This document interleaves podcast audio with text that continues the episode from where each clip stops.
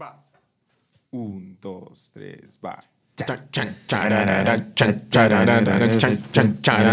La parleta. Grita Javier.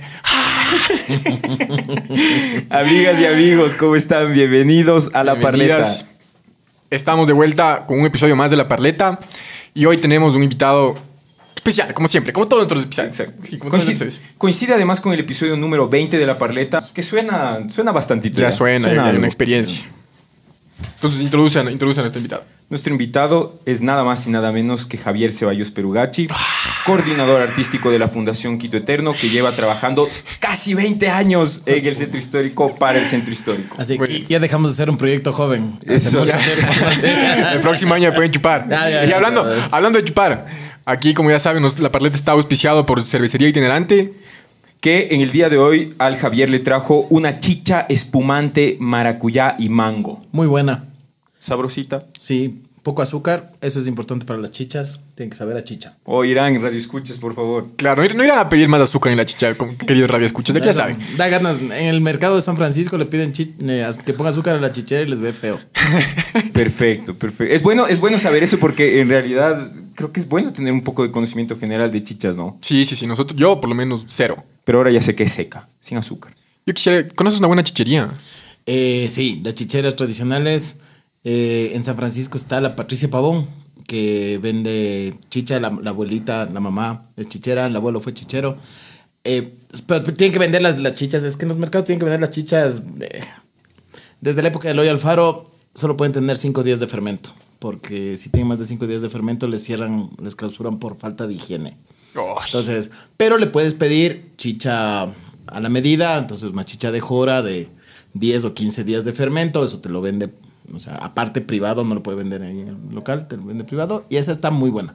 Entonces cada vez te van a decir, lo que pasa es que históricamente, antes de la conquista española, los únicos sabores que teníamos aquí eran salado, con la sal, evidentemente, salado y fermentado no había azúcar, no existía ni nada para hacer azúcar, ni la caña, ni nada, solo la miel de abeja, entonces el fermento era el otro sabor.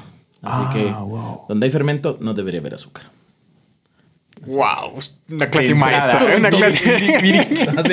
Espectáculo, era la intro, pandas. No, no estaba planificado esto. que sepa. Sí, sí. Este tipo de cosas, por, lo- por ejemplo, son las cosas que ustedes pueden conocer en, en las rutas de leyenda de, de Quito Eterna. Que es parte, digamos, es parte del trabajo, lo más conocido que hace Quito Eterno, que trabajan en proyectos que implican el intercambio de saberes, la reflexión sobre la identidad y el ejercicio de la memoria personal y comunitaria. Seguramente alguno de ustedes, fieles radioescuchas, le ha visto al Javier en su personaje del Diablo de Quito haciendo una de las rutas de leyenda en el centro. Eso, Sí, sí, sí. riéndose. Riéndose. exactamente. Y bueno, una cosa importante para, para decir ahorita en la introducción es que aquí vamos a, en este episodio vamos a, vamos a tratar unos temas complejos, unos temas sesudos. Y entonces no les podemos prometer como respuestas concretas, pero estamos con el Javier, ¿no? Entonces unas luces de unas pistas seguro que vamos a tener. Exactamente. Y lo bueno es que la chicha es chumadora. Entonces, Eso. Está bueno.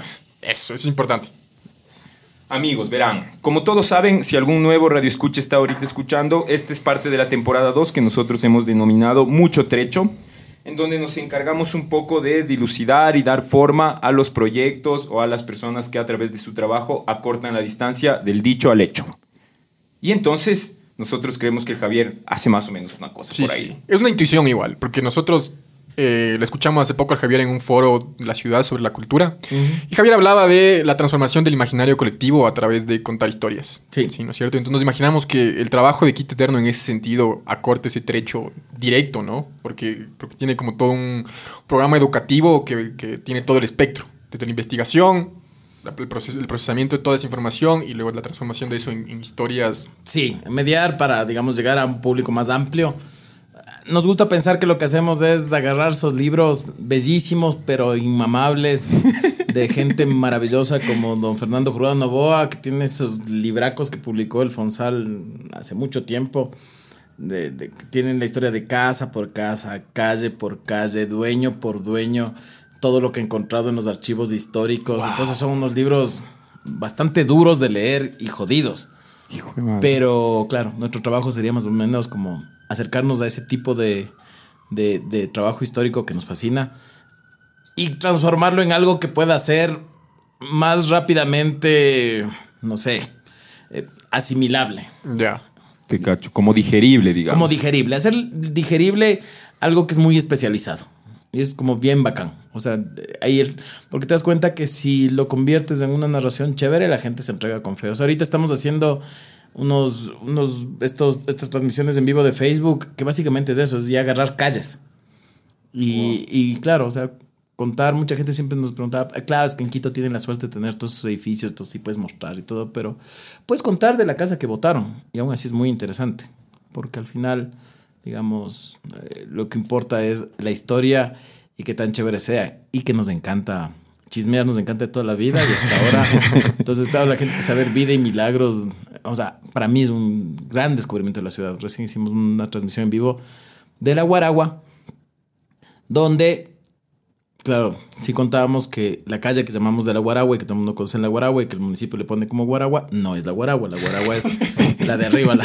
Estás destruyendo todo. Claro, el- es que, no, y los viejitos, es que hay gente muy apasionada con la ciudad. Lo que pasa es que una semana antes, como hacemos de escoger las, el, el lugar donde vamos a transmitir y que la gente escoja qué quiere, sí pusimos, pero escogieron otra cosa. Pero estaba la calle de la Guaragua y un señor, chévere, es chévere, pero es bien apasionado, un señor ahí que es medio, medio fan, medio troll de Quito Eterno, sí nos puso así.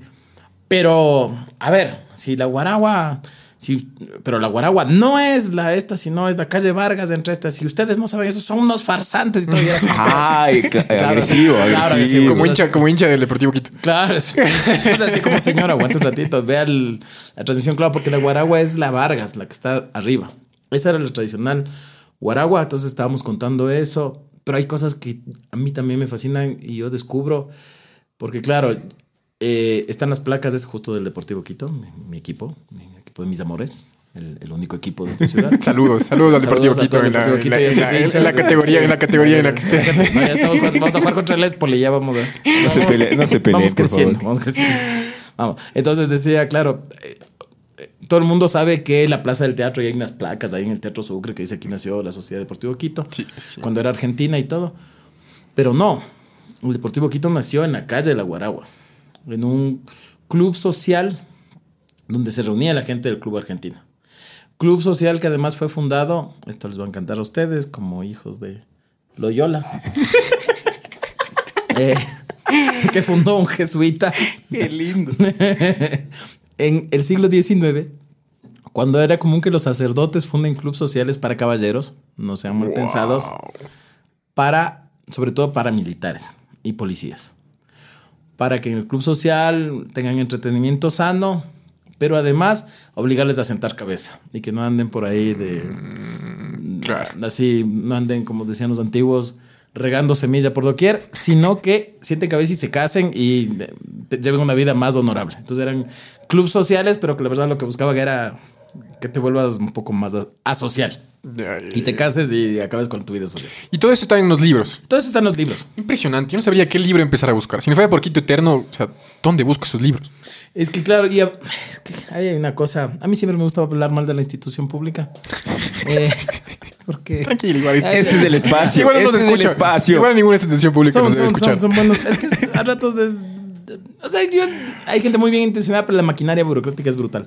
Entonces, hay estos libros que publicó el Fonsal, que cuando, cuando el Instituto Metropolitano de Patrimonio era Fonsal y tenía toda la plata del mundo. Eh, y que comenzaron a publicar libros bellísimos de esta ciudad. Toda la colección, la biblioteca, se llama creo que Biblioteca Básica de Quito. En verdad es básica. O sea, yo no tengo todos los libros. Quisiera tener, creo que publicaron como 40. Tú no tienes de la básica. Los la básica son 40. Son 40 libros, yo tendré unos 30. O sea, sí me faltan algunos y además claves. La básica, ojo. Entonces, claro, y son unos libros bellísimos donde le metieron un montón de plata, tamaño grande, con fotografías a, a full color, así, imprenta, la- esa imprenta que todo el mundo conoce, que es la imprenta, la imprenta de, este, de esta ciudad. Entonces, son de lujo. Pero por, claro, la visión, incluso muchos de esos libros se hicieron para repartir entre la gente que sí aprecia, que normalmente le tiene ahí de pisapapeles en, la- en el consultorio médico, en la huevada. Eh, y las otras para vender, carísimo, las librerías. Entonces, es difícil. Y claro, ya han pasado como 15 años de eso. Entonces, por ejemplo, si yo quiero completar mi colección, es difícil, porque son difíciles de encontrar y muchas están, son ediciones subutilizadas. Porque sí, o sea, hay libros bien bonitos que los lee todo el mundo, como La lagartija que abrió la calle Mejía, que es básicamente un montón de libros, o sea, un montón de anécdotas de la ciudad. O tienen uno de Edgar Freire Rubio, que también solo coge textos de otros sobre Quito. Entonces ahí hay bellezas, porque hay desde crónicas del siglo XV hasta poesías de malos poetas como Javier Ceballos Perugachi. Entonces, como hay de todo ahí como en. O estos libros de Fernando Jurado Novoa, que además son como 10 tomos de todas las calles del centro histórico. Pero en verdad son in- intragables porque entre que las calles cambian de nombre evidentemente y en época virreinal además la calle tenía diferentes nombres en cada cuadra y como saca todo de legajos notariales, dice esta casa en el legajo tal, dice que eh, sus límites son cruce por, eh, en calle frontera de la quebrada de no sé cuánto, tras del no sé te qué. toca a ti concatenar qué calle o sea, será ni siquiera, ni siquiera Fernando Jurado puede. O sea, es como al rato dice, "A- asumo que esta es, y como la otra, esta otra dice esto, asumo que entonces sí es de esta de acá, pero quién sabe. Uf, panas, o sea, si eso no es acortar el trecho. Sí, sí, eh, Podemos finalizar el episodio. Damos por finalizado. Claro. Y entonces a mí, me- a mí me gustó porque en, en ese mismo foro tú hablabas de que eh, por suerte los gobernantes no tienen idea de que la cultura es capaz de transformar los, los imaginarios colectivos. A mí eso me, me impactó, ¿no? Claro, es que es de eso. O sea, en verdad hay una, yo creo que hay, no, no creo, es evidente que se, sobre- se subestima la cultura. O sea, fue muy evidente al inicio de la pandemia cuando don Juanfer, Juanfer, así, Juanfer, candidato presidencial. el que después fue candidato de- presidencial y ahora es un solemne muerto político. Eh, cuando el ministro Juan Fernando Velasco quiso hacer una cuestión de ayuda a los artistas, que se comunicó muy mal y hubo una reacción brutal de la gente de, ah, ¿cómo así vamos a dar dinero a mariachis y a payasos y no sé qué? Cuando y fue, o sea, fue un golpe brutal. O sea, yo lo digo desde nuestra propia experiencia, pero también la de los colegas. O sea, no- nosotros nos escribíamos por interno con colegas de teatro, es decir, pucha, ay, ay, ay. O sea, Qué fuerte es. Claro, como cuando estás en el Twitter y te peleas por alguna huevada y te cae toda la pandilla de trolls del que sea. E- Esa sensación de bajón, así de. Pero esto ya- es sistemático, Claro, además, claro, una, cosa así, una visión así tenaz. Entonces dices, claro, y se subestima porque se piensa que la cultura es solo entretenimiento y ocio. Eh, y que son o son estas artes muy cultas eh, donde hay cosas bien raras como claro o sea yo siempre digo la Fundación Teatro Nacional Sucre se sostiene dentro obviamente hacen un chévere trabajo en los festivales de música sacra de jazz son una maravilla y todo pero si se mantiene dentro de la estructura municipal es porque para algunos políticos y alguna gente de la ciudad ese es el límite de la civilización. O sea, por fuera del Teatro Sucre, dentro del Teatro Sucre te puedes sentir un poco medio en, no sé, en Buenos Aires, en el Teatro Colón. no sé, en- pero sales y está la cruda realidad, este, este maizal, este arenal seco donde vivimos. Entonces, claro. O sea, y hay esas dos visiones de la cultura que son complejas. Y justo se pelea por esta otra cosa. O sea, la cultura es todo y la cultura más es poderosa. O sea, yo, yo cuando hago los talleres estos de historias que curan, es que a mí me gusta decir cosas así medias chocantes porque la gente se despierta. Es como, claro, las, nosotros decimos las historias son poderosas y los mitos y todo, y claro, es chévere. Y los mitos, por ejemplo, ayudaron a que los románticos alemanes creen la idea del espíritu alemán, volviendo al mito de Siegfriedo y a los nivelungos. Y a partir de eso Wagner crea todo su sistema de óperas. Y la gente dice, ok, el pueblo germano, la gran Alemania, se, se une, o sea, en el siglo XIX logran unir el país y crean, igual que hicieron los italianos, a partir de su propio mito, que es la Roma imperial. Pero en el caso de Alemania, claro, y Wagner y todo, y Wagner es escuchado por un chamo ahí austriaco que vive en la frontera con Alemania. Que se quiso ser fascina pintor. con- Que quiso ser pintor acuarelista. Ahora se llama Adolfo Hitler. y entonces la cultura se convierte en la causante de, o, o una buena herramienta para, para un genocidio. O sea, fuerte. la cultura es una cosa muy poderosa. O sea, yo ya después de trabajar tanto con eso te das cuenta que sí. Y que comenzar a trabajar en los imaginarios colectivos es una forma muy poderosa de inspirar, pero también de manipular. Qué O- loco. Claro, y los políticos que sí lo han olido son los que a mí me dan miedo. claro, al final, al final lo ves como un, un recurso. Claro, o sea, porque los políticos, la clase política gilaza ve la cultura como pon unas luchas en la tarima, todo el mundo se divierte y todo bien, ya está ahí. Y eso es ofensivo, pero inofensivo también. Claro, Ah, ingenuo de algún ingenuo modo, de alguna claro. manera. Pero cuando ya comienzas a crear un imaginario alrededor de. al- alrededor de un proyecto político, sí es más complejo. O sea, y aquí ha pasado, y ha pasado. Para mí, esa es una de las características clave de los grandes caudillos del Ecuador. Solo digo grandes, no digo nada. Porque o sea, agarras la vida de García Moreno, o la de Eloy Alfaro, o la de Velasco Ibarra, o la de otros que no voy a mencionar porque si no, peleas todos, claro. estamos demasiado cerca. Claro. Hasta ahí, hasta ahí, hasta ahí. Hasta Velasco Ibarra. Nosotros hacemos eso Eternos. Hasta Velasco Ibarra aún es como lindo. Todo el mundo dice, ay, qué chévere. Claro, todos somos amigos Ah, todos aún. somos amigos, linda la historia del Ecuador, pero cuando ya comienzas a adentrarte en, en el presente, se vuelve complicado. Pero si agarras la vida de esos caudillos, es que te quedas loco porque dices, chuta. O sea, son vidas paralelas. O sea, a García Moreno le decían el loco. A Velasco Ibarra le decían el loco. Sí, güey, madre, no tenía idea. Porque eran locos. Claro. O sea, yo ahora estoy leyendo unas crónicas deliciosas. Es que estoy estudiando sobre los, sobre los chullas y la chullería y esa época de principios del siglo XX, porque nuestra, nuestra siguiente obra queremos que sea sobre el chulla. Estaba leyendo estas crónicas de Raúl Andrade, que era el gran cronista.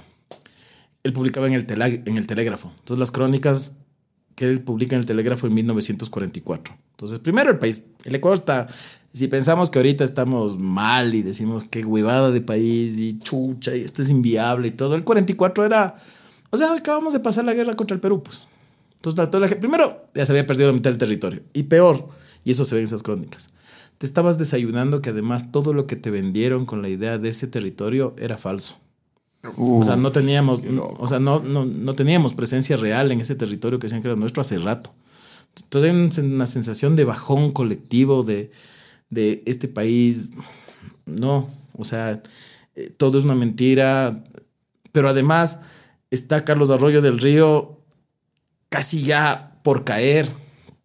Y es el último liberal de todo el proceso liberal que empezó con Eloy Alfaro. Eh, Raúl Andrade simpatiza con los conservadores, siempre le está dando duro a, los liberales. Eh, y claro, los liberales ya se ven como una. Incluso él tiene una cosa así: los jóvenes liberales ya son, la verdad, viejos, de alma. Entonces, así les da duro a los liberales. Eh, y además, para Raúl Andrade, el gran terror es Velasco Ibarra, que está en el exilio. Y desde el exilio, todo el mundo está queriendo que vuelva a salvar el país. Y, y Raúl Andrade dice cosas como: y cuando vuelva. O sea, y Velasco y el velasquismo es el retorno de la violencia, de lo dictatorial.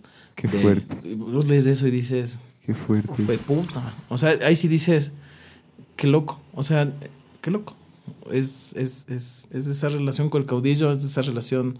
Y este país siempre está como al borde de, de la crisis, de, del, del desmoronamiento de, de la cosa. Y, Igual, igual, si la línea está aquí, siempre estamos un poquito más hacia Claro, siempre estamos como en el filo. Es chistoso porque cuando estábamos, estábamos como organizando este episodio sobre qué nos gustaría hablar, de inmediato como que nos dimos cuenta que tenía que girar alrededor de la narrativa de las cosas, ¿no es cierto?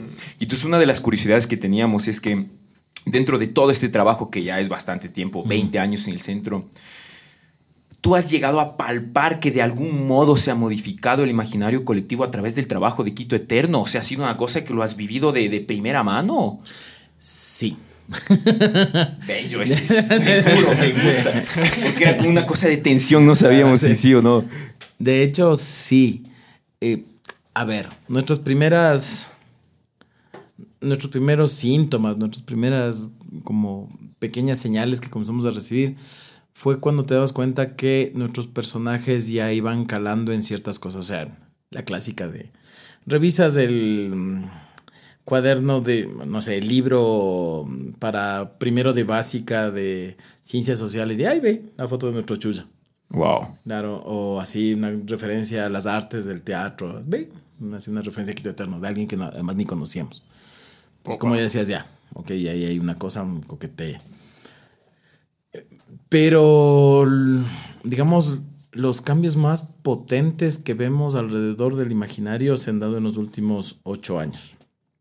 Primero, eh, yo, yo siempre digo, a ver, nosotros no somos eh, los primeros. O sea, eh, cuando nosotros empezamos a salir a las calles, ya por ejemplo el doctor Maldonado con don Vladimir Serrano, y hacían recorridos bien chéveres, que la, o sea, como tenían la radio, el doctor Maldonado, ten- don Nelson Maldonado tenía la radio, pues eh, entonces él convocaba a su público y la gente iba, y entre los dos mayorcitos, ve, contaban historias maravillosas, la gente estaba fascinada. Entonces esto de caminar, además, con gente de la ciudad, viendo la ciudad, ya se hacía, por supuesto. Yo tengo grandes maestros, amigos de, de las artes escénicas que, claro, me cuentan, claro, nosotros en los 70 también nos disfrazábamos de sacerdote y me descolaba por ahí San Diego. y Qué qué. bello. Entonces, Hay ah, antecedentes Hay importantes. antecedentes, claro. O sea, pensar que eres el primero en algo siempre es medio ingenuo. Sí, sí, sí, sí, sin duda. Entonces, digamos, eh, pero yo creo que el primer gran cambio que generó Quito Eterno es regresar la vista a dos públicos que antes estaban muy, muy despreciados o, o que no se los veía en su total potencial, que eran justamente lo que ahora se llama turismo cultural local. O sea, que tu público sea la misma gente de la ciudad. ok, ok, ok. O sea, eso, y en la escala que lo, o sea, que lo viene haciendo Quito Eterno desde hace rato, es, o sea, antes no, no existía. Y sobre todo en la mediación eh, educativa. Peor todavía, regresar a ver a los estudiantes. O sea, que todo el mundo tenía la idea de esto para los gringos. Esto para. Claro. Hay, hay, hay un. Los mitos pueden ser de todo un poco. Hay el gran mito del gringo. en el centro histórico. El Entonces, el gringo. Entonces, claro, porque todo el mundo eh, hace sus negocios, arma sus cosas pensando en el gringo. Entiendo. Que va, incluso el funcionario público a veces piensa el urbanismo, el centro histórico en base a el gringo. Alrededor del gringo. O sea, a mí me Sea encanta. quien fuere. Sea quien fuere. Porque a mí me encanta que los parques en el centro histórico están pensados para el gringo. O sea, no, el centro histórico es un lugar donde no tienes. O sea, yo voy con mi hija y si quiere una resbaladera, tenemos que ir a caminar hasta la Loma Grande y para abajo para tener el primer parque real para niños. Porque algo se intentó hacer en San Agustín. Entonces, pero es como unas resbaladeras estilizadas que antes de que resbaladeras son mobiliario urbano bonito. Claro, Tiene en que verse- vendedorcito. Claro, claro. para el gringo. Entonces, ahí hay ese imaginario bien tuco. Entonces, un poco fue volver la vista del centro histórico o de un proyecto en el centro histórico para la gente de la ciudad. Yo creo que ese fue el primero. Y de ahí, yo creo, imaginarios ya a esta altura de la vida, respecto incluso a algunos personajes. O sea, el Supai es cague, porque claro, eh, Vi que había un graffiti además, ¿cierto? Sí, un- del Diablo de Quito. Quiero Diablo decir. de Quito. Yo cuando lo vi me quedé loco. No sé si será eh, una coincidencia o qué, pero por lo menos al ego me hizo Por lo menos le voy a tomar foto. Así ya le tomo la foto y le faranduleo porque Claro, puta. claro, claro. O que mucha gente ya no, ya no le llama el personaje Diablo, porque antes claro, todo el mundo era como el Diablo, Diablito, todo. Y ahora hay una gran cantidad de gente que es su pai. Wow. Su pai, su pai. Entonces, claro, dices, Loco, ya instalas una narración. Y yo veo a veces, porque hay gente que en los lives eh, es nueva. Dice, ¿por qué le llaman diablo? ¿O, o qué es su pai? La gente ya le explica, su pai es del señor de Lucupacha. Que. Fue transformado en el diablo. Entonces es bacán. O sea, ya vas instalando ciertas narrativas. Entonces, eso es bacán. Y eh, yo creo también, a mí me encanta. el- o sea, yo veo a veces amigos, exalumnos o gente que ya le ves del centro histórico que se, te- que se nos cola medio de la ruta así se queda viendo así. de y luego ya le ves agarrando a la gente y contándole cosas. Entonces dices, Oh, bacán. Entonces por ahí se replica. Es decir, eh, ah, es un riesgo, ¿no? Porque hay una responsabilidad ahí. Porque, pero esa es para mí la idea del imaginario, porque siempre ha habido como imaginarios que son los bien asentados de la gente. ¿Cómo ves un imaginario sobre el centro histórico cuando cualquier hijo de familia, hija de familia, vienen los amigos del extranjero y le dicen, vamos, te voy a mostrar el centro histórico? Lo que esa persona cuente, básicamente es el imaginario instalado. O sea, de ley San Francisco Cantuña, de ley eh, la Compañía de Jesús, que es un imaginario que lo, entre otras cosas, lo asentó mucho Jorge Carrera Andrade de toda esta piedra con la sangre de los explotados y de los indígenas y todo. Entonces, claro, dices, ya son discursos e imaginarios bien asentados que van calando en la gente. Y eso te, te, te, te hace habitar un espacio. Increíble, increíble. Y además, o sea, que esto sea en el centro histórico es una de las cosas que a nosotros nos interesaba muchísimo porque, un poco por lo que hablabas, ¿no? De, de que no hay parques en el centro histórico, cuando, por ejemplo, Fernando Carrión dice que el, el centro histórico es el espacio público más importante de la ciudad. De hecho. Un todo. Yo, o sea, no estoy diciendo que sea una maravilla, pero a mí una de las cosas que me rompió fue eh, justo cuando nosotros recién empezamos con Quito Eterno. eh, el BID hizo todo este estudio con el Fonsal sobre el centro histórico, la o sea, donde dijo algunas cosas que hasta ahora no se han cumplido, como hay que crear eh, sistemas y propuestas habitacionales en el centro histórico para que la gente claro. real vuelva a vivir ahí. Y además tiene que ser multiestrato para que mm, puedan convivir Claro, gente de claro. Las utopías del urbanismo. Claro, de esas cosas. Entonces, pero decía una cosa clave, yo me- nunca me de olvidar eso cuando nos reunían ahí en, en esa época existía la empresa del centro histórico y ya te hablaban de marketing y todo eso. A ver, el análisis que tenemos es cuál es la competencia del centro histórico. La competencia del centro histórico son los malls de la ciudad Oh, porque esa es la competencia directa. O sea, un lugar donde puedes ir a caminar, caminar, caminar, caminar, caminar y caminar, comprar cositas, tomarte un café, Ojear. ojear, encontrarte con la gente, encontrar todo además. eh, encontrar todo. Entonces, el mall es la competencia directa del centro histórico, porque el mall tiene algo que el centro histórico no tiene. Ese era el estudio ahí. Parqueaderos. Y desde ahí viene toda la cosa de que necesitas parqueaderos, parqueaderos de borde, bla, bla. Parqueaderos y seguridad. Claro. Esas son las dos cosas que te ofrecen el mall que no tiene el centro histórico. El centro histórico, en cambio, te ofrece algo que los malls no van a poder ofrecerte nunca, que son iglesias de hace 400 años. No importa cuánto intenten los No malls. importa cuánto intenten, Claro, no importa cuánto intenten los malls. Está Claro, difícil. Está tienen, difícil. tienen, de- cosas así. Entonces, digamos, pero, claro, para mí está muy claro eso y desde entonces eso guía mucho el trabajo de nosotros de Quito Eterno, es decir, cómo proponer un centro histórico que sea el lugar, cómo lograr llegar a un momento en que el quiteño, la quiteña promedio diga, a ver, ¿qué hago este sábado? ¿Nos vamos al mall o nos vamos al centro histórico? Y digas, vamos al centro histórico Wow. o sea, en ese momento entonces habrás logrado reconectar ese espacio con Claro. el resto de la ciudad. Increíble. Es increíble porque es un trabajo directo sobre el territorio. Es. Claro, es que es de ahí. Y ahí es una... Entonces, evidentemente tienes que... A ver, por, eh, estamos claros también, no somos muy ingenuos. O sea, por más que, el- que contemos todas las historias y la gente diga, qué maravilla y meterte por esas calles y que yo nunca caché eso.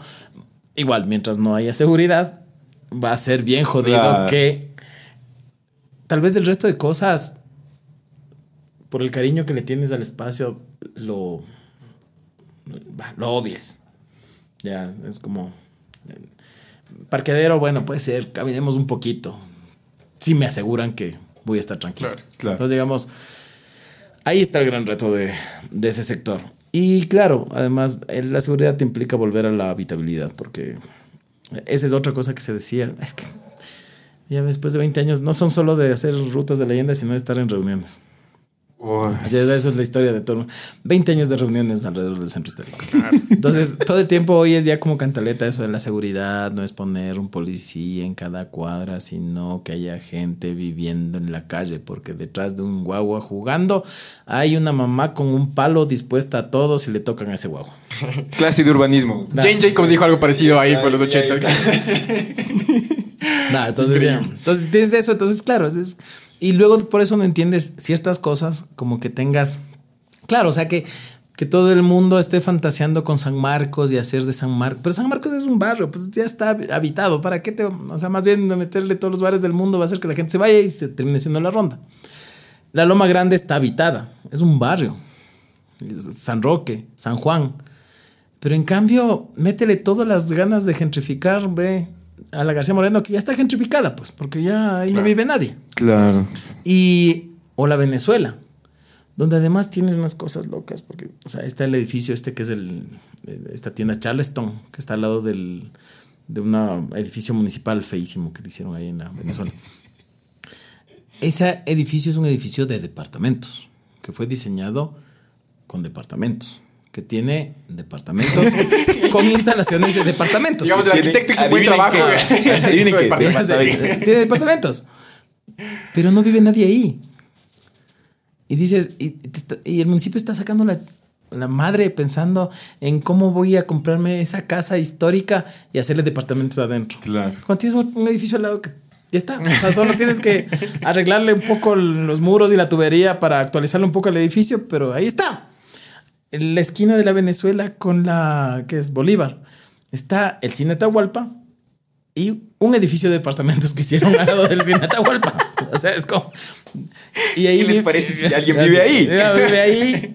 Pero claro, el gran problema de ese edificio es que le pertenece al IES. Entonces, es- el- alguna vez nosotros nos enteramos de eso porque fuimos a pedir, pues, denos en comodato algo, una parte de ese edificio. Y es no, porque el IES ahorita está en traspaso al BIES y mientras no traspase, porque el BIES es el que le va a poder vender, entonces estamos. ¿Cuándo van a tardar en pasar del IES? No sabemos, porque dentro de las regulaciones legales, y ese edificio está vacío. Y de como esos hay, pero hay un, pero es una locura de, o sea, yo digo, a mí me encantaría vivir en el pasaje, ¿cómo se llama ahora? No se llama Gran Pasaje, es el de la Plaza del Teatro. El, el antiguo pasaje Amador, el que está diagonal a la Compañía de Jesús. Porque ese es un gran diseño arquitectónico. O sea, yo no soy de los que dicen, ay, no, todos los edificios así, que todo esto debería ser oler a siglo XVI. O sea, ese es un excelente proyecto. O sea, yo ahí, porque también me- a, a ratos me peleo con los arquitectos. Pero Pero, peleate nomás, no pasa nada. eso. Nosotros también. pero eso es un gran, es un, es, es un gran diseño arquitectónico. Porque es, vives, o sea, tienes departamentos, pero además tienes un centro comercial abajo Claro. con todos los servicios y, y además tienes un cine ahí mismo. ¿De qué año es más o menos? ese? Es de los 50, 40, no 50 ya. Y, y, y- originalmente estuvo diseñado con el cine, que ahora es, un, es una iglesia de, de- de estas de, de los pares de sufrir. Entonces, dices, lo ese lugar, o sea, sería, sería el sueño erótico de todo hipster quiteño.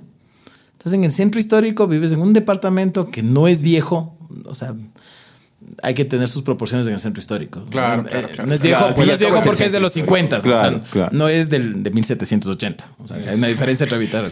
una cosa. Entonces, no es viejo, estás en un lugar donde puedes comprar muchas cosas y además te, te- o sea, te puedes armar un, un ocho y medio ahí abajo y ya estás. Ojo a los tips, ¿ah? Ojo. Va gratis, di. Ah, sí, va- va- va. Cuidado, Uribe. Ojalá, ojalá Uribe. ¿no? ah, no, o sea, no, es- ese es otra, es otro terror, mi hijo. Así, así, no, ya sé. Jesús, no, no, Jesucito. No, no, mejor no. Oye, pero bacán porque. No mentira, señor Uribe, algún día eh, auspíciale a Quito Eterno. No sea malito. O sea, malito.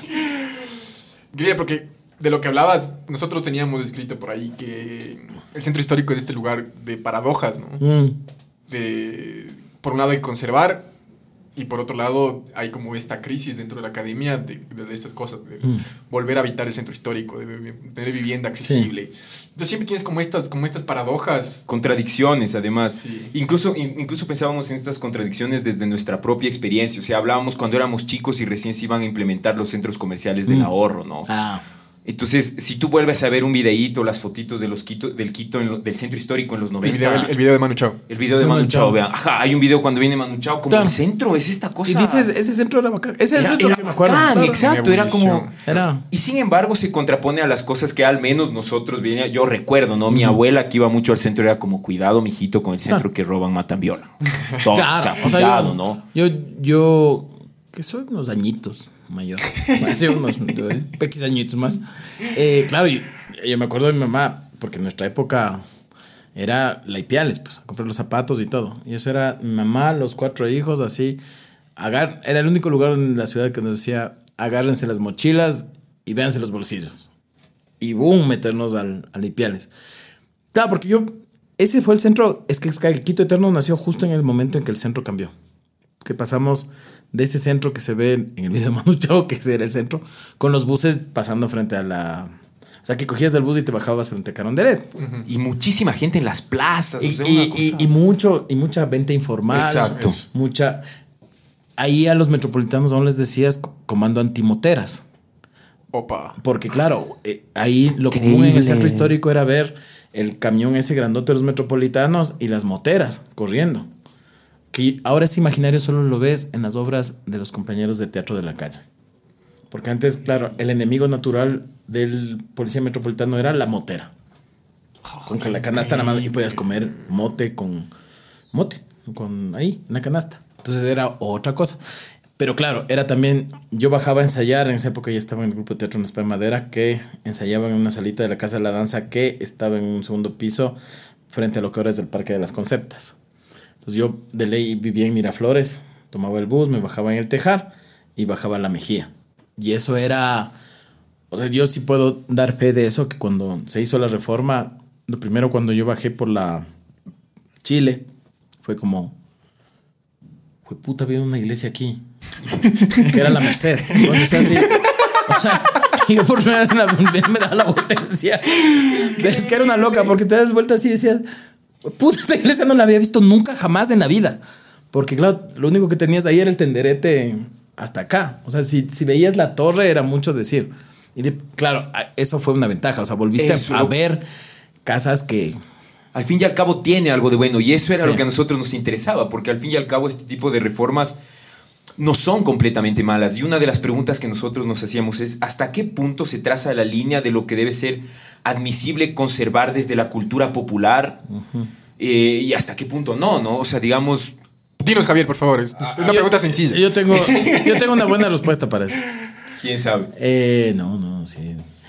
Es que la definición de patrimonio para, te sirve. O sea, patrimonio, si lo reduces a su definición más básica, es eh, lo que se decide conservar para traspasar a la siguiente generación. O sea, lo que se decide eh, conservar y traspasar de la cultura. Entendiendo que la cultura es todo lo que hacemos como seres humanos. Entonces, ¿qué traspasas a la siguiente generación? Porque ahí la pregunta clave es, ¿quién decide y por qué decide? Claro. Y ahí está la cosa heavy en el patrimonio material está todo fregado.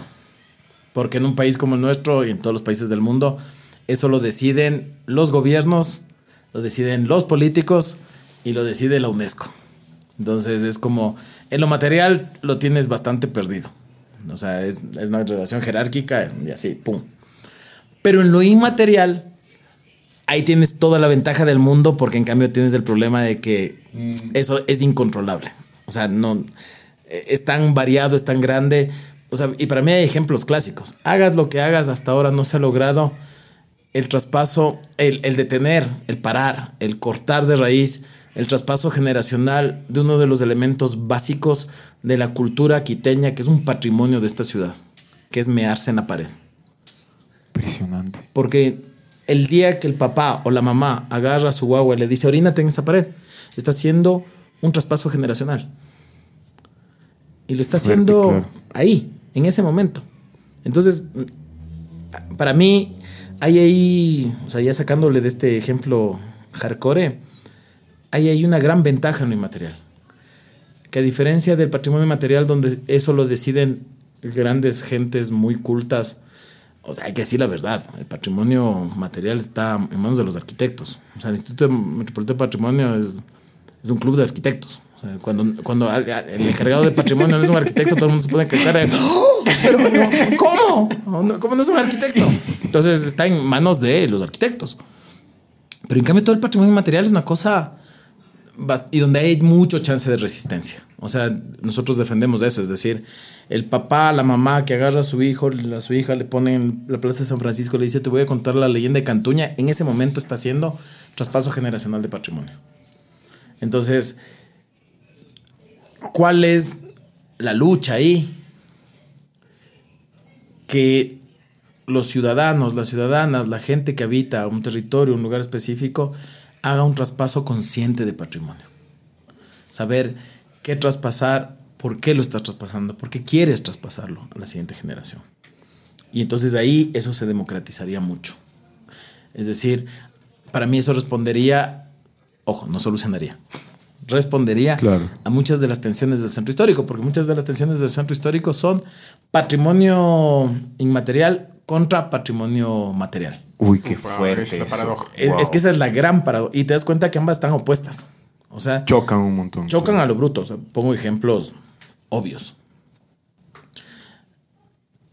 Apenas desde el 87 apenas el Fonsal intervina, in- intervenía, una iglesia, nos gastábamos la ciudad, porque eso también la gente tiene que saber. O sea, si, si, en verdad, todos quisiéramos averiguar cuánto se gasta, se gasta esta ciudad al año en conservar casas viejas en el centro histórico, se nos caería el pelo. O sea, sí, o sea, no.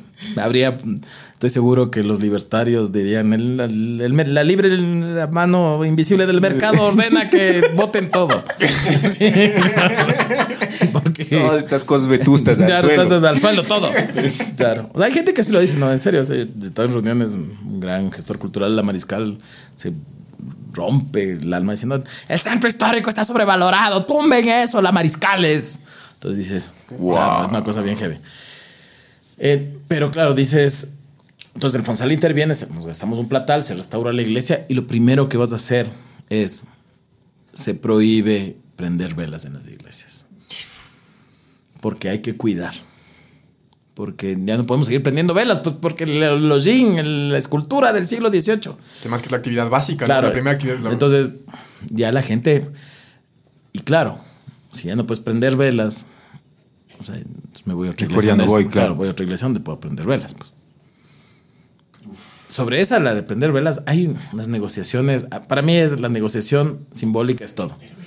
Claro, o sea, que va desde, desde las, estas ve- velitas que les pones una moneda de 5 centavitos, se prende la Sí, velita, sí, sí. esa, se prende esa, hasta cosas bien locas que he visto, creo que en el Quinche, no me acuerdo, en el centro histórico también hay, que a un lado, a un lado de la capilla, de la iglesia, hacen una construcción así bien básica de, de bol- bloque, ladrillo, con un techito así, ponen una imagen sagrada al fondo, y ese es el lugar para las velas. Entonces tienes que salir de la iglesia restaurada a un ladito, pero ahí puedes prender la vela. Y claro, cuando entras a esos lugares, para mí aún es volver a mi infancia, porque a eso olían las iglesias del centro histórico. A cera de vela y a hollín y a quemazón. Eso mezclado con olor a patas, eres el olor del centro histórico. Entonces, ahí ves, por ejemplo, esa tensión entre lo material y lo material. Lo que pasa con los. los es una cosa bien loca. Con las ventas, ¿cómo les llaman ahora? Comerciantes autónomos. O sea, con Ese la- es el nuevo- Es el nombre políticamente correcto. Es decir, ventas callejeras. Salud. Eso- eso para motivar a la gente. Claro, para conservar el patrimonio no puede haber ventas informales por todos lados. Ya, pero peleas, dices, pues que la venta informal, justo. Yo, yo usaría el video, eh, dame una buena idea. Yo usaría el video de Manu El Chapa. video de Manu para ilustrar. cómo- Vea qué bonito que era esto. Claro. Entonces la gente dice, pero es que la venta autónoma y todo. Eh, ya, entonces, ah, bueno, sí, ya está bien, está bien. está bien, negociemos. Así se puede ver algo. Pero entonces definamos cuáles son las ventas autónomas que pueden ser consideradas patrimoniales. Entonces, las hierbateras sí podrían quedarse. Los poncheros, no, sí, mejor y que haya más poncheros. Pues hagamos un proyecto para Claro. que los 10,000 poncheros, poncheros, 10,000 claro. poncheros. Pero Ya. los pingüino. Pero los pingüinos, no. Claro. Eh, bueno, los de los cocos, porque son una asociación de afros y el disco, está bien. No, pero el vendedor de discos, no, pues eso no es patrimonial. Entonces, sácame esa weá. Entonces, claro, hay, hay, hay, eh, digamos, pero yo creo que eso es lo importante de estas negociaciones. Eh, Porque, claro, llegan los mitorrincos siempre. ¿ya? Y las vendedoras de aguacates. Uy. Entonces, como. O sea, sí, el O sea, aguacate, el aguacate es histórico, pero no el, pero hasta qué punto es patrimonial y ahí toda la gente comienza a sudar frío y a, y a- y a reflexionar sobre estas cosas, porque es que la cultura es una cosa móvil, que, que- o sea, que a mí me sorprende. O sea, yo a los poncheros les daba por perdidos. Cuando yo era niño, había un montón de poncheros por la ciudad, pero cuando yo era niño empezó la decadencia de los poncheros, igual que las bebas, por la tifoidea porque yo sí soy de la generación cuando estaba en la escuela, que hubo una, hubo una epidemia, podría ser, de tifoidea. Cayó un montón de gente. Todo el mundo tenemos un amigo, una amiga que le dio tifoidea. Fuerte esto. Entonces toda la gente le señaló a las bebas y a los ponches. Y desde ese día fue prohibido. la- o sea, yo, yo antes me encantaban las bebas, yo era el rey de las bebas, pero desde esa me quedó el trauma y yo hasta ahora no puedo tomar beba. A mí no me dejaban. Claro, es que no te dejaban, porque el, el trauma era las bebas igual tifoidea. Y los ponches igual. Entonces, desde ahí fuiste con la tifoidea. Y toda una época en que aquí no se podía tomar agua del grifo. Hasta que luego ¿Ah, sí? cambiaron el imaginario, claro. De el agua de Quito es la mejor agua de todo el país. Y ahí todos volvimos al grifo.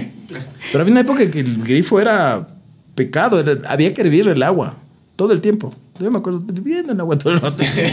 Mí hasta, hasta hace poco se, me- se me quitó la maña de hervir agua todo el rato. en la- Porque claro, entonces dices, si es poderoso, puedes manejar toda una ciudad a partir de esos imaginarios. Increíble, porque además a veces te das cuenta que metiste la pata, ¿no? Claro. O sea, por ejemplo, en los BBBs es justo eso, que como pongamos a todos los vendedores informales, vendedores autónomos en un solo lugar que va a ser seguro, que van a tener seguridad, que ni sé qué, que ni sé qué.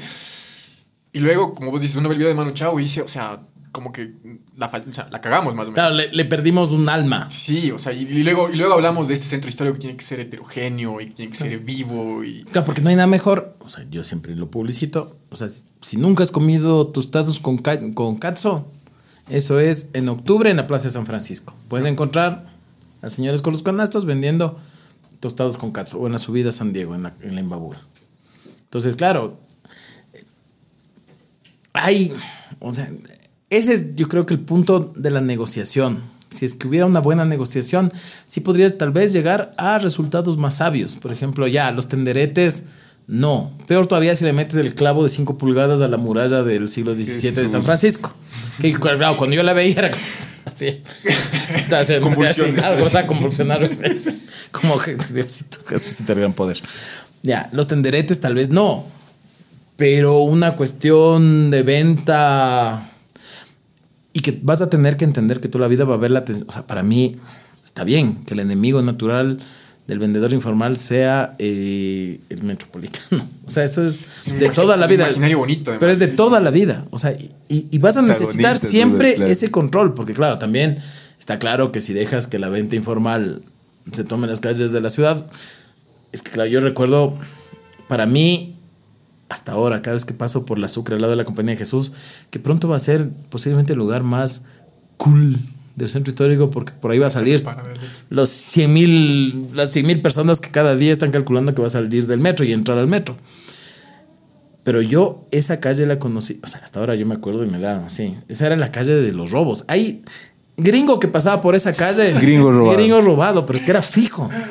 Habían tenderetes a los dos lados y era la clásica de las señoras que vendían ahí, eran las mamás, las tías, las parientas de, de los choros. Y Yo me acuerdo unas dos veces es que alguna vez que caen así, siempre andaba con audífonos, claro, era una época bonita en que el audífono estaba conectado a un Walkman. Un dispositivo. Y claro que yo sacaba, yo era de los que sacaba el Walkman, le sacaba el cassette, metía el esfero y le daba vueltas hasta encontrar la canción que yo quería oír y luego le volví a poner. Van a haber jóvenes que no entendieron esto. No se preocupen. es Consulten cosa. nomás. Dale, una ruta de quítate no vamos a hacer. Cómo usar un Walkman. Es usar un Walkman. Y claro, yo iba oyendo música y de pronto, claro, frente a mí, pareja de gringos, y de pronto veías que un man, tum, le sacaba la cámara, tas, le pasaba al otro, al otro, al otro, caía la señora, y claro, yo como huevón veía así como pasaba la cámara de lado a lado, ponía la señora, y me daba la vuelta y le tenía el chorro al frente viéndome con cara de. A ver, di algo. claro. Y claro, ya, eh, me daba la vuelta y me iba lado porque el gringo ya gritaba así, ¡ah, el cámara! O sea, Siguiente es el- canción, la siguiente canción y siguiente Claro, esa, es- esa calle era, era brutal. O sea, había gente buena onda que a la entrada de la calle Ana García Moreno le decía al gringo, no vaya por ahí. En tal caso, de la vuelta por el espejo. Así como ahora hacen con el pandecillo. Que siempre hay gente bien intencionada que les dicen, No no, va". suba por ahí.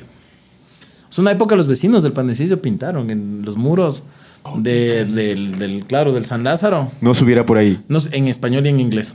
Ah, sí. Sí, era Mister como- Gringo. Claro. Mister Gringo, no suba por aquí. Eh, eran como, ¿cómo se llaman estas cosas que hacen ahora los jóvenes? Que es como graffiti, pero con plantillas. stencil. Era un stencil.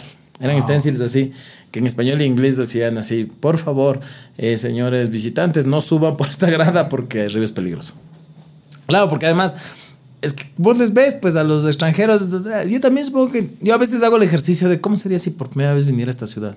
Y claro, sería como huevón, terminaría entrando así a San Roque, a la parte más densa, por estar así como, ay, qué linda esa iglesia, allá, ¿qué será? Claro. Voy a caminar allá y de pronto estoy en mitad de, estoy en la esquina de la, claro, de, de, de la Rocafuerte, Imbabura, sí. Claro, no tienes chance de estar Claro. atento todo el tiempo. Igual, ves el panecillo y para. Y ves que hay gradas que suben y. y- Te dejas llevar, claro. ¿no? salen corazones en los ojitos y dices, allá voy, allá voy, aventura maravillosa. O sea, yo, o sea, de hecho, yo, más chamito, cuando empecé a caminar por la ciudad, a los 18, a los 19, era así. O sea, así como, qué lindo eso y voy a seguir caminando. No está medio peligroso, pero no importa, qué lindo. Entonces era, eso comenzaba a subir. Y en esa época era más denso porque aún estaba la prisión de varones. Entonces, claro, primero pasaba San Lázaro, del otro lado estaba la gente de visitas, de ahí toda la gente que visita. Pero luego pasabas y empezaban esa serie de, ¿qué aún hay esos edificios?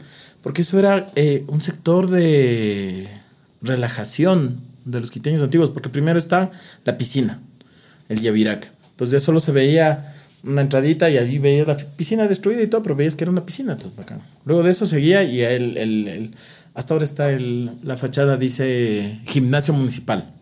Y ahí adentro ves las bolas hechas de piedra, de andesita, para, los, para las pesas. Y luego seguía subiendo y era la caballeriza municipal. Entonces era como, qué lo Y las lavanderías municipales. hermoso. Entonces era como, qué bacán, así. O sea, alucinabas. Luego pasabas las lavanderías municipales y empezaba la curva. Y te das la vuelta y ya les veías a los mm, cinco bazuqueros ahí arriba y decías, mierda, me regreso porque. O cosas maravillosas para mí descubrir la Capilla de los Milagros en la Loma Grande. Pues un callejón así, el Fernández Madrid que sale de la Roca Fuerte y baja hacia la salida que va al playón, donde antes estaba un cuartel de policías metropolitanos.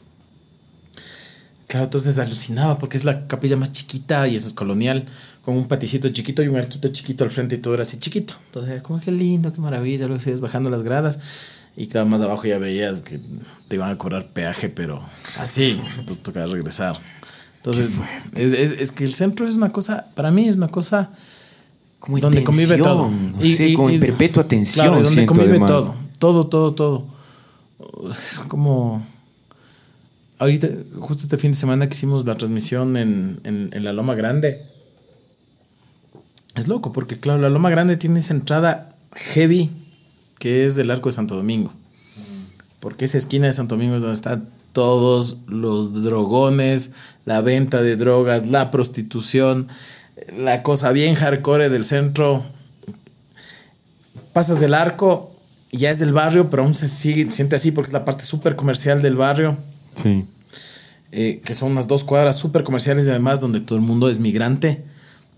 Que es loco, esa es otra atención. O sea, en el live nos decían, qué lindo el barrio, pero puta, estos migrantes, que no sé qué", pero los migrantes están viviendo ahí. O sea, de, de hecho deberíamos estar agradecidos de que vivan.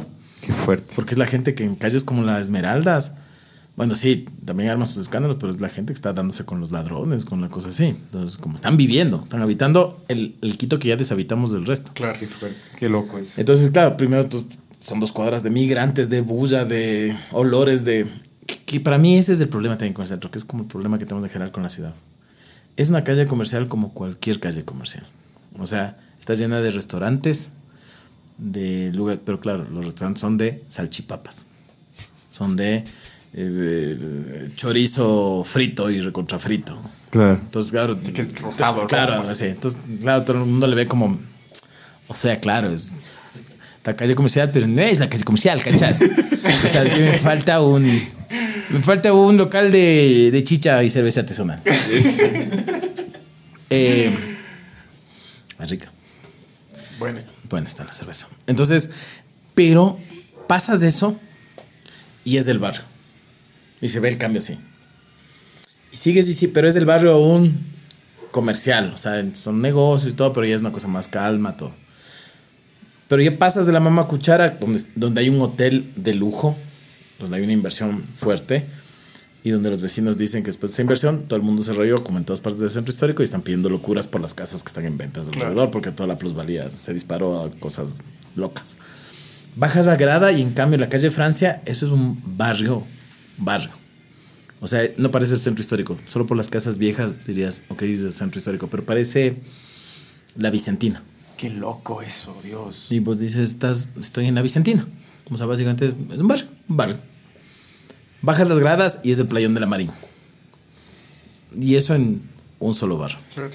Entonces dices, eso para mí es del centro histórico y eso para mí es bien loco.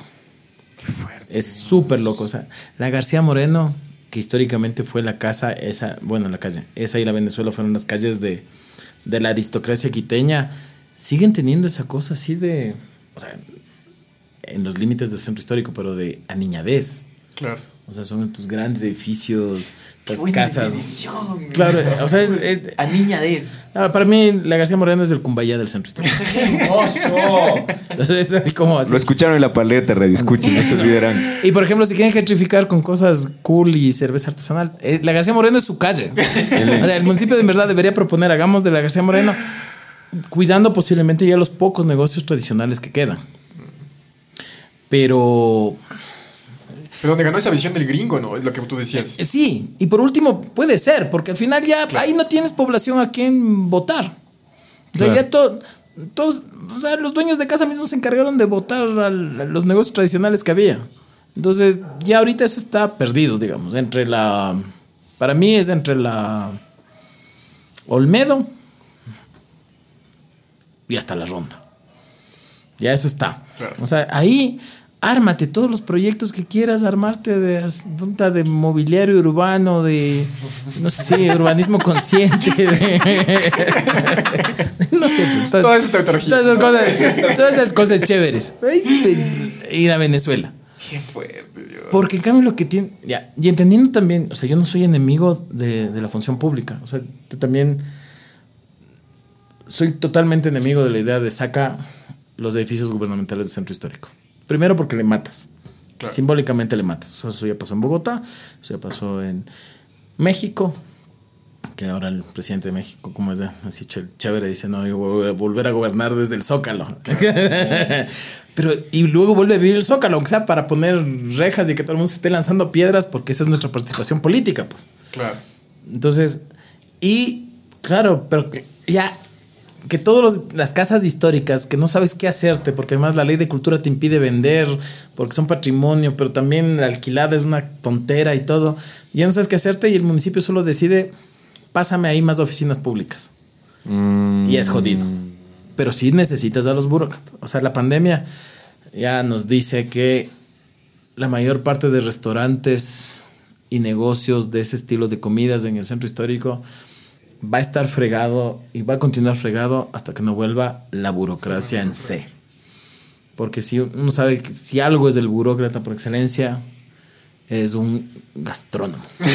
es buen diente. Es buen diente. Es buen diente, O sea, claro que alrededor- sí.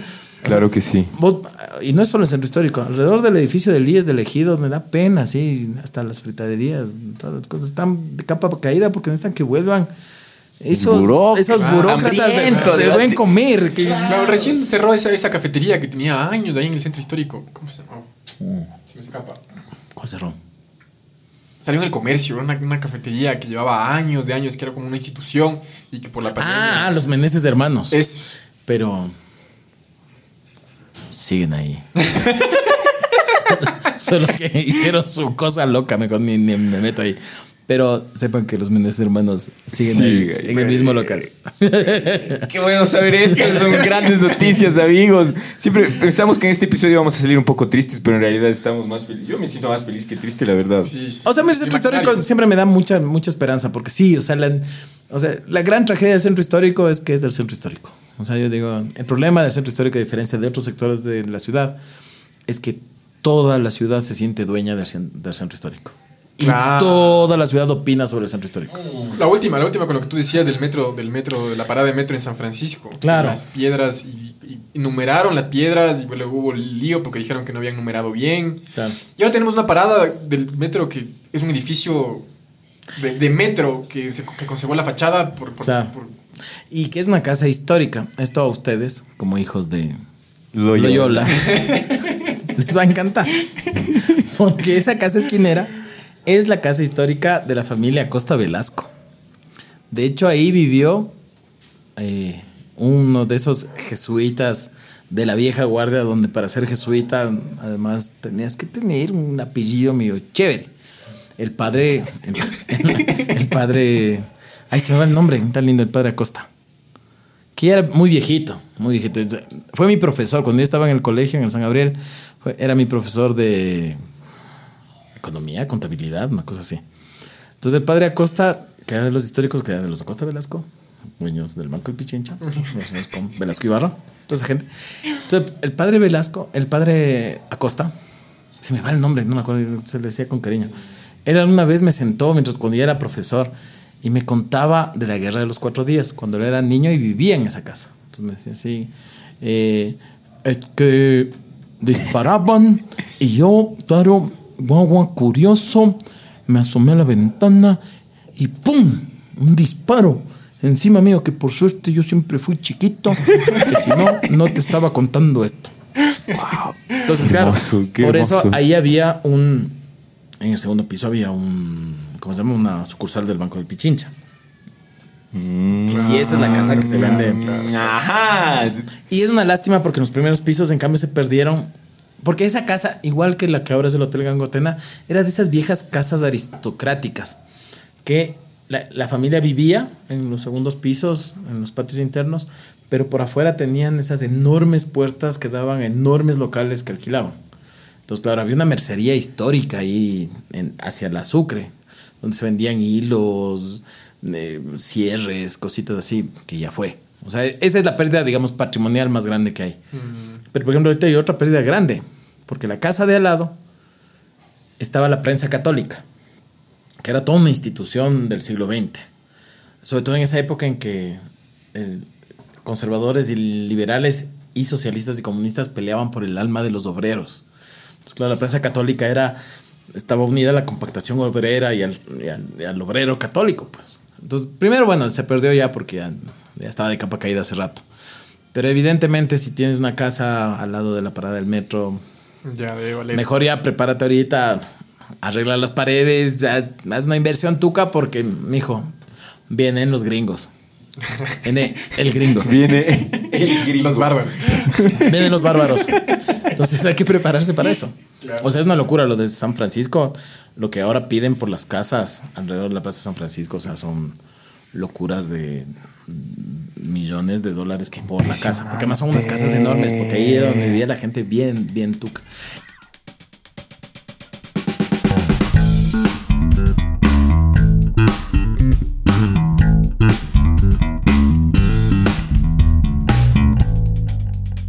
La Parleta.